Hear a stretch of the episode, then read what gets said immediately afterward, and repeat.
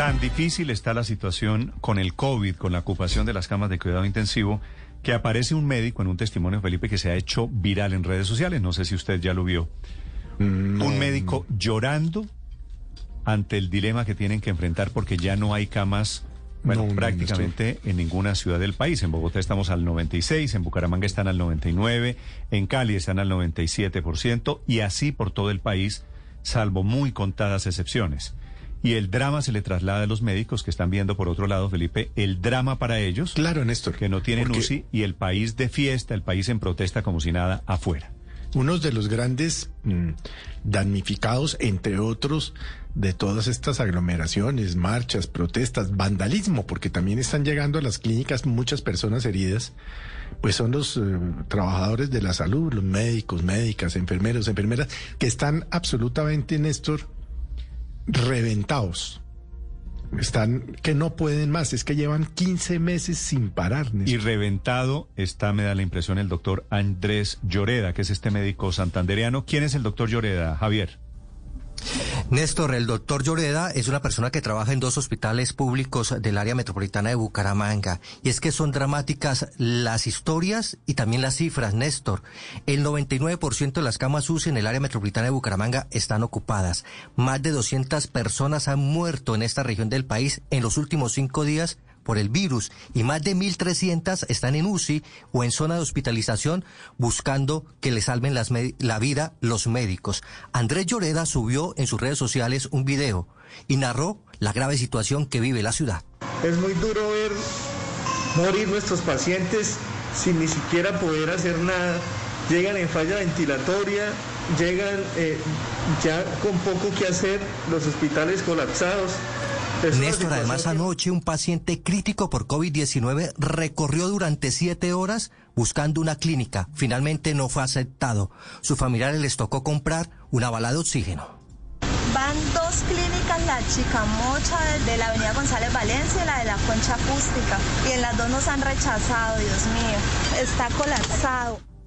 En este momento, Néstor, los médicos en las clínicas y hospitales de Bucaramanga deciden quién sube a UCI y quién no.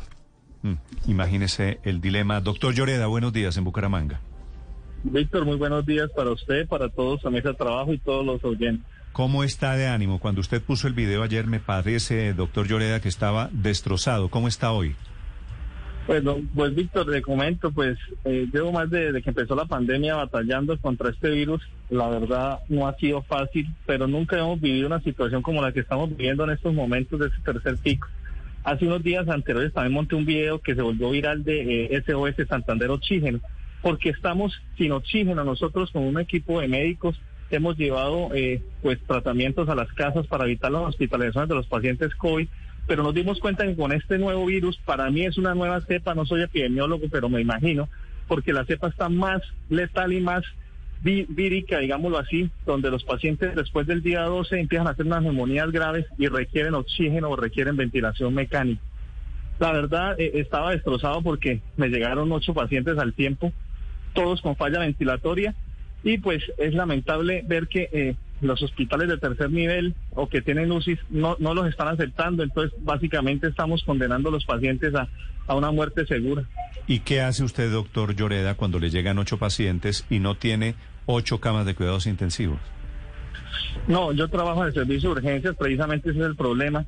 Y pues nosotros estabilizamos el paciente, ponemos máscaras de no reinhalación o intubamos el paciente, pero al ver que no tenemos inclusive reservas de oxígeno, porque en ese momento también nos quedaba solo una bala de oxígeno, tenemos que desafortunadamente en estos momentos decidir a quién le damos prioridad o quién es más viable desde el punto de vista de sobrevivencia.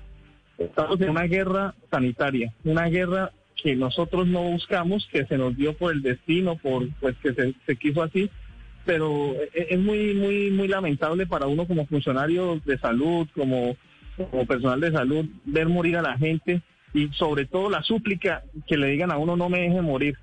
Es muy muy agotador, realmente el personal de salud estamos reventados, estamos cansados, o sea, si usted me pusiera a elegir ahorita que me pusiera a, a barrer una calle o ser médico, eh, si no fuese por mi vocación, por mi entrega al paciente, créeme que elegiría eso porque igual nuestra familia también está en riesgo y nosotros. Eh, doctor Lloreda, usted dice que este tercer pico es, diferente, es diferente, parece, parece diferente, pero le quería preguntar si cree también que las manifestaciones en las calles han contribuido a que este pico se mantenga y de pronto el contagio sea más fuerte. Totalmente. Eh, esto desafortunadamente, las marchas, eh, pues con razón o sin razón, igual eso, eso no lo, no lo defino yo eh, han hecho que el virus se propague de una forma eh, sin piedad. La mayoría de gentes, como, como vemos en los videos, no usan las medidas de bioseguridad, no usan tapabocas. Eh, la policía gaseando y pues hacen que retiren el tapabocas y están los contagios.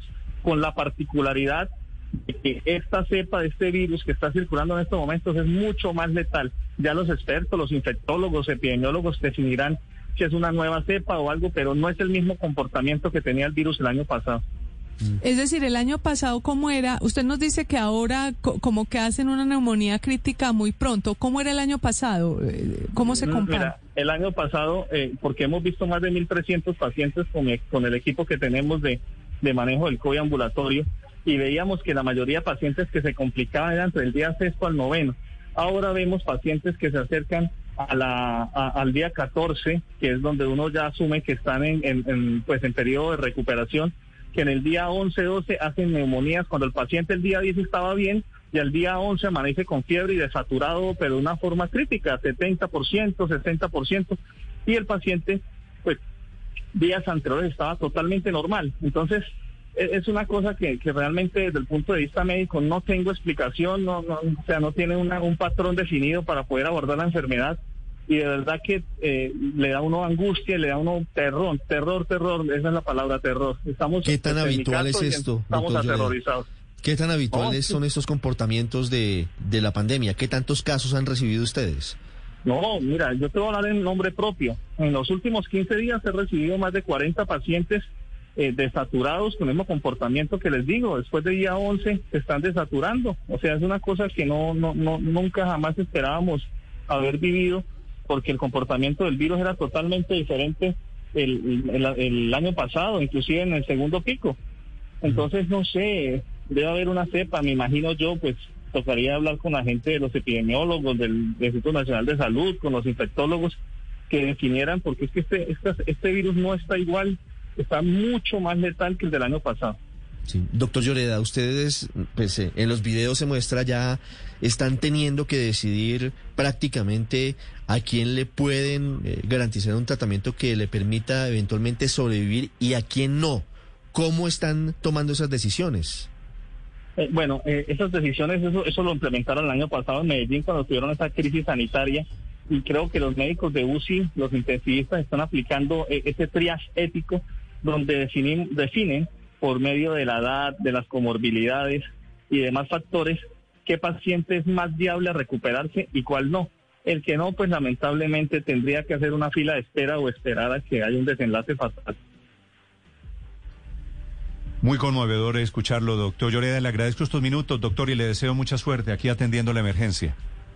Muchas gracias y pues Dios los bendiga y nos bendiga a todos porque esto está muy crítico. ¿Usted cuántos años lleva como médico?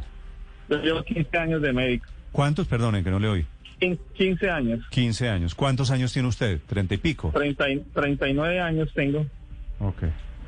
Pues eh, ojalá, ojalá este mensaje cale en algo a la gente que tendría, que tendríamos que tener la obligación de cuidarnos un poquito más para no meterlos a ustedes en esta clase de dilemas. Gracias, doctor Llorea. Muy amables y buen día.